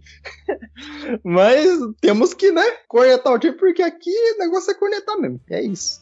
Vamos falar um pouquinho da próxima série. O que você tem sobre a próxima série e etc, Ricardo? É, segunda série fora de casa, seguida, três joguinhos contra o Washington Nationals, outro rival de divisão. É a primeira série contra o Nationals. Né, começa fora de casa. Para nossa alegria, na segunda-feira, essa série começa na terça. Na segunda-feira, depois de 16 ou 17 jogos seguidos, esse time vai ter um dia de descanso. E isso vai ser importantíssimo, porque se fosse fazer nove jogos seguidos, foram, é, seriam 13 jogos em sequência já, antes de começar a série contra o Braves. E ainda fazer mais 9 em sequência fora de casa, cara, esquece. A gente ia só- só- é, não dava pra sair de jeito maneira positivo desse, dessa situação. Então, esse, esse dia de folga vai ser muito importante pro time, porque a gente vai ter essa série contra o Nationals e depois uma série contra o Blue Jays, eles estão. É Toronto Blue Jays, mas por causa de pandemia e tal, eles não estão jogando no Canadá, eles estão jogando na Flórida, se eu não estiver enganado. Se eles não mudaram pra Buffalo, porque pelo menos no início eles estavam na Flórida, mas estava rolando o papo de eles mudarem pra Buffalo. Eu então, eles certeza. vão mudar, parece que a partir do, das, do dia 20 e poucos desse mês. Bom, tá é, então a gente vai enfrentar eles ainda na Flórida, porque a série, a série ocorre do dia 14 até dia 16. Então, não, é, é, agora você me lembrou. Dia 16. Ou seja, provavelmente, eles- provavelmente nós ainda vamos jogar na Flórida, só vai jogar, só vai jogar em Buffalo É o- e jogar a partir do dia 16. É, o último jogo é dia 16, então, assim, o jogo seguinte, a série seguinte, que jogarem é em Buffalo. Então a gente tá tranquilo. O importante é isso. A gente joga Fló- na Flórida, não é em Buffalo, tá tranquilo essa questão, né? Mas, voltando pra série do Nationals, ah, a gente não, não, né, é, não sei os arremessadores do Nationals, mas o eles estão sem o Strasburg, que é um bom pitcher, é a segunda rotação deles, só que tá machucado e ele tem um problema de se machucar muito. É, é chato ver esse tipo de coisa com um jogador bom. É bichado, né? É de vidro, é complicado. Hein, gostaria de fazer um adendo que todos os arremessadores do National são minimamente consistentes, então.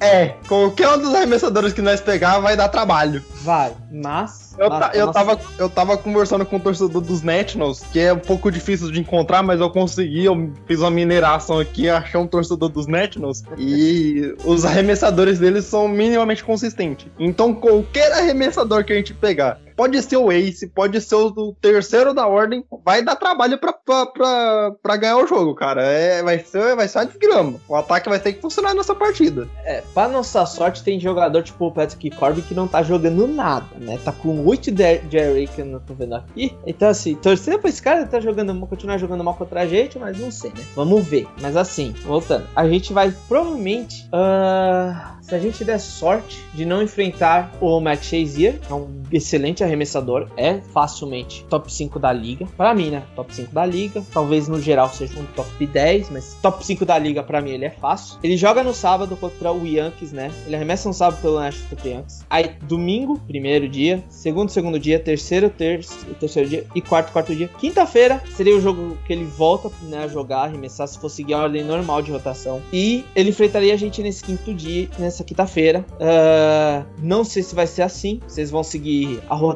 normal, porque segunda é o dia de folga. Ou se eles vão aproveitar esse dia de folga para colocar o Shazier como se fosse um jogo normal dele, né, como se tivesse a rotação indo normalmente. Então, não sei ao certo. Prefiro não enfrentar o Shazier? Prefiro, claro. Sim. Aquela, se for enfrentar, não posso fazer nada. Mas vocês nunca querem enfrentar o melhor jogador dos caras, o melhor arremessador.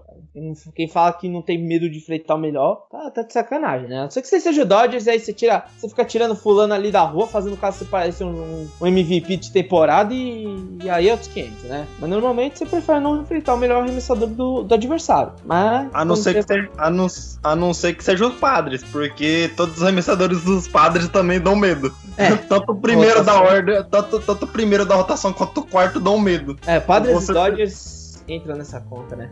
Os dois. Porque se você enfrenta. Se você. Ah, essa série não enfrenta o Snell. Mas depois tem, tem o, o resto. o resto já, é- já é desgrama. Então é meio que, né? Do- Dodgers é pior ainda. Não, vou, não vou enfrentar o Kershaw, não, mas tem Buehler, tem Bauer, tem Urias. Aí, aí complica a vida, né? Tinha o Justin May até ele se machucar recentemente. Aí é complicado. Mas é isso, acho que assim, o Nationals não tem starters ruins, verdade, como o Thiago falou, né? Tem os melhores, que nem o Shazier e o Strass. Pra nossa sorte, eu posso dizer isso, né? O Strass não joga, pelo menos acho que não joga, ele tá na IL, era uma contusão que ele ia demorar um tempo na IL, então acredito eu que ele não faz parte. Torcer pra pegar alguém como o Corbin que joga nessa sexta-feira na série pelo contra, do Nationals contra Yankees, porque ele tá indo mal. E agora que eu falei isso, eu lembrei que o Philadelphia, pra ressuscitar jogador ruim, fazer parecer bom, é, é mestre nisso e não só no beisebol, nas outras ligas também, né? Fazer jogador ruim parecer bom, né? Caramba, eu tô só lembrando desse tipo de situação. Mas vamos lá. O lineup deles não é tão bom, de verdade seja dita. Eles têm um excelente outfielder, que é o Juan Soto, e um shortstop também muito bom, que é o Turner. Mas tem muito jogador ali que. É, mas se. Tem o Josh Oh. Bell também, desculpa que eu lembrei agora, first base, Josh Bell, que é também bom. Mas no lineup no geral, cara, é assim, um pouco abaixo. Eu até diria um pouco que a comparação no geral, ó, é, o Philly seja melhor. Então, eu gostaria de lembrar que tem o Ian Gomes. E, bem, se entrar um dos nossos pitchers que não tem comando, ele vai isolar a bolinha lá no segundo andar da arquibancada. Verdade, Brasileiro, não. Ah, torcer pra isso também, tem pitcher ruim, o Ramon me manda e fica, ó, catcher por catcher. é isso, né? Vai ter que torcer pra. Mas assim. É, mas geral, é, mas, é, mas é o, Gira, o Gerard te sacaneia e coloca o Nep. Só de sacanagem. Porque ele é, ele é profissional nisso, em tirar, o, em tirar o em situações cruciais. Em jogo que a gente precisa do Helmut. Verdade seja dito, acontece isso. Apesar que o Nep ontem, pelo que eu li do jogo, vou até comentário, né? Lendo, vendo o jogo, ah, foi bom como catcher, né? Não rebatendo, mas como catcher. Parte do sucesso do Wheeler ontem foi por causa do Nep, né? Parte de todo o sucesso de, de todo pitcher com jogos bons, precisa nem ser no hitter, complete game, perfect game, mas jogos bons do, de, um, de um pitcher, eles passam pelo catcher, cara. É uma dupla ali, não, não funciona sem o outro. Um funciona sem o outro. É claro que o pitcher tem que também colocar o comando em dia, a, bola no lugar certo, né? O comando em dia, mas um funciona sem o outro, né? Então, parte desses jogos pode só ver o. Essa semana mesmo teve o John Means, pitcher do Orioles, com, ficou perfect game porque rolou um de pitch, né? Que a bola escapou do catcher, o arremesso não foi tão bom, a bola escapou do catcher. E mesmo no strikeout, que nem foi o do Chase Anderson lá que funcionou duas corridas, o cara chegou em base, por isso não conseguiu perfect game. Mas ainda assim conseguiu no hitter, né? Não é pra diminuir por causa que não foi perfect game. Mas tem sua diferença, né? Então assim. Então, lembra que eu comentei com você que o Nep, defensivamente falando, chamando arremesso, ele tava muito bem. E realmente ele estava muito bem. O, o, a chamada de arremesso dele, as sugestões que ele davam eram muito boas. E nós conseguimos várias eliminações graças ao Neb, porque que, né, fez boas chamadas de arremesso. Claro que o comando do, do, do Weller estava em dia, mas muito se deve ao Nep por ter chamado tão bem os arremessos na, na, naquele jogo em específico. O maior problema é que ofensivamente o Nep deixa a desejar. Ele foi um, um strikeout basicamente nato no jogo todo. É, é só isso que eu tenho a dizer. Ele foi um strikeout quando o Nep entrava pra rebater, eu falei, ih, olha lá, um a menos. Eu só não tomo Golden Sobreiro porque não chegou, não teve um quarto at-bat. Né?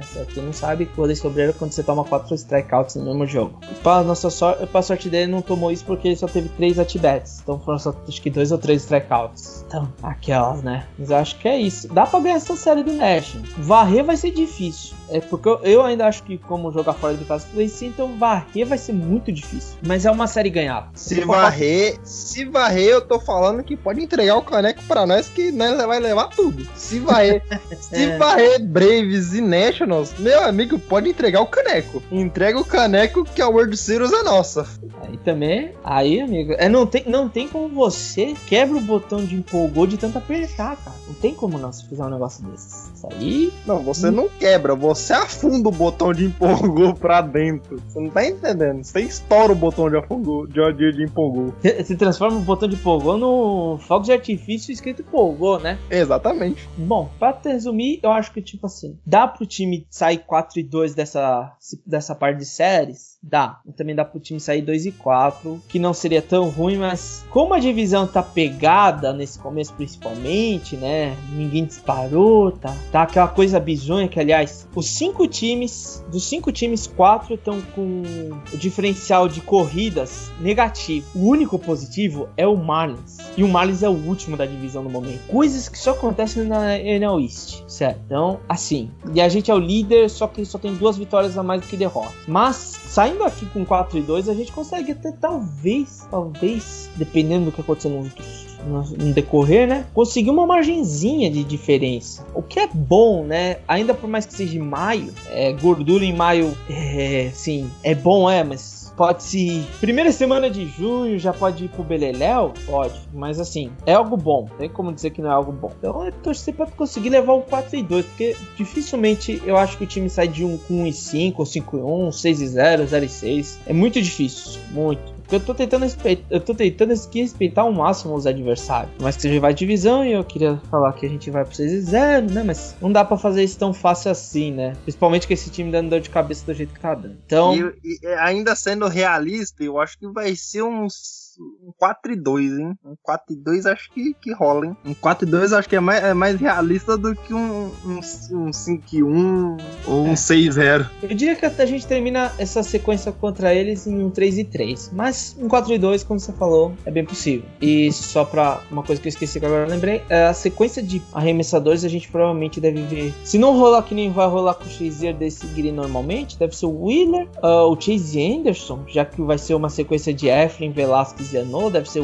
Chase Anderson e Eflin. É. Seria se. Eu não sei o que dizer dessa sequência, assim. Ela parece. O Chase Anderson, ele estraga esse negócio. É, é isso que eu ia dizer. É tipo assim, tem tudo pra ser bom, mas quando tem um Chase Anderson, um Velasquez, aí ferra, uma Zoro. E eu, acho que ele tinha que aproveitar essa, é, esse dia de folga. Talvez empurrar o Chase Anderson e fazer pelo menos ficar um Wheeler e Eflin nos dois primeiros jogos. Porque provavelmente se a gente for enfrentar o Chase deve ser no terceiro e último jogo. Então assim, ah, já que vai ser um jogo complicado ter o Chase botar o Chase Anderson, né? Porque se já na primeira entrada entregar tudo, a gente não tem que se. Mas ele também pode deixar o Eflin, porque ele vai apostar no Eflin brigar com o Chaser no Ine a Ine, né? Como o Wheeler, como foi o Wheeler contra o Road Ruff, também é bem possível. Eu E eu gostaria ainda- de falar que eu tenho alguma noção do que o Giad vai fazer, mas eu, eu sei lá, tá capaz de meter o David Rey de titular, mano. Aí ele toma no, no- no- na bundinha, bonito, né? E agora eu quero que todo torcedor do Phillies pense em uma David Rey de titular. Durmam com essa.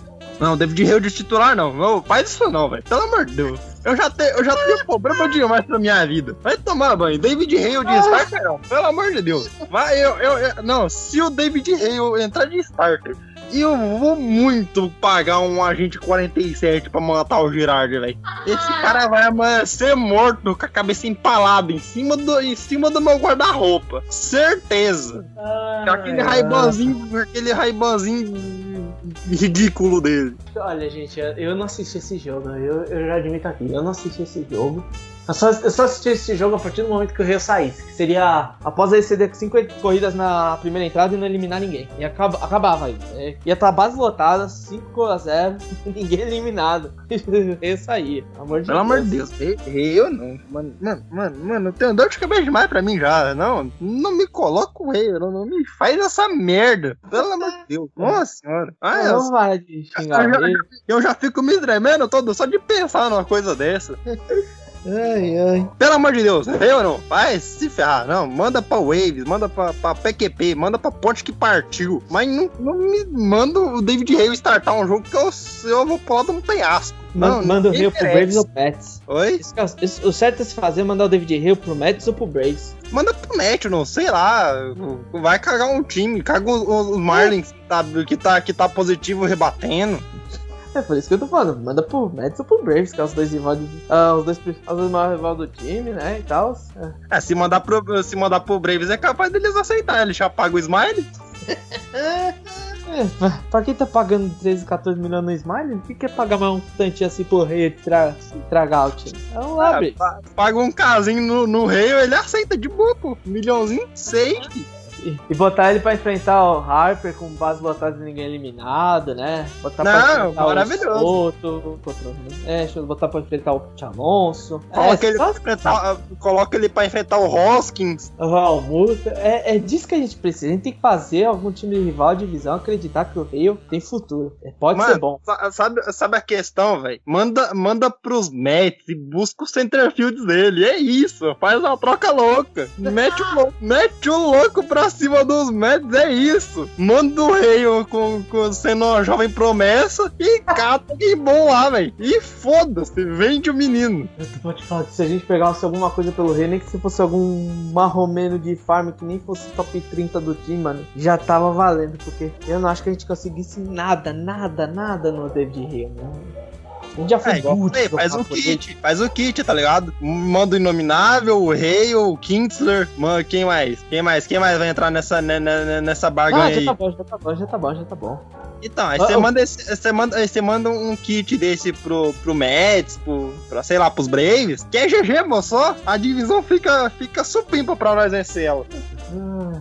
É, a parte triste era capaz que algum desses filha da mãe ainda jogasse bem no desafio deles. Aí eu ia ficar puto se acontecesse um negócio desse. Não, se o Inominável jogar bem, eu- não, pelo amor de Deus, né?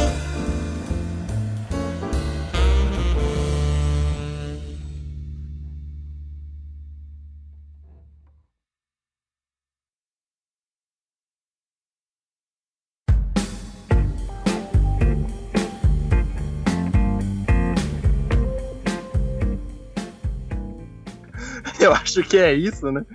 acho que chega por hoje. Já, já deu, já chega de, de estresse, já com esse time chato. Daqui a pouco tem, tem joguinho contra, contra os, os Braves, passar mais raiva ainda. Uhum. Tá na, tá, tá na lineup aí, então podemos ficar mais sossegados. Espero que sim, né? Esperamos que sim, né?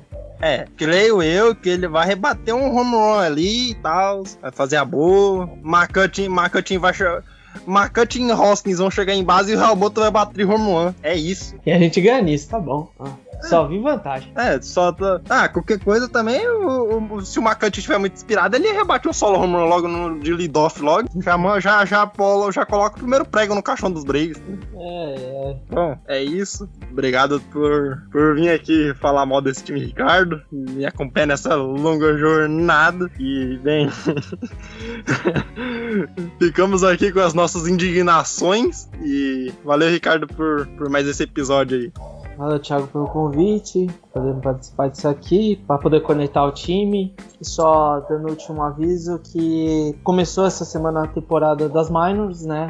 Tipo A, Single A, é, Double A, Single A, né? Tipo, o Spencer Howard tá no momento Triple A, mas tem outros nomes também nas minors, tipo o Adonis Medina, Francisco Morales, que são os pitchers, Bryson Stott, que é o principal position player da farm nesse momento, ele é shortstop. E é isso. Hum, Semana que vem a gente vai ter mais coisa para falar das minors mesmo, que essa semana só, só teve três joguinhos, né? Cada um deles. O Posso mencionar que o da AAA já tá dando a emoção porque só foi o walk-off, né? Os três jogos em walk-off, ganhando os três jogos. Mas semana que vem a gente vai ter mais coisa para falar, para elogiar, para xingar as minors, né? E tal. Mas é isso. Muito obrigado por. Mais uma vez, muito obrigado pelo convite para poder participar aqui. E bora conectar mais ainda o time, né?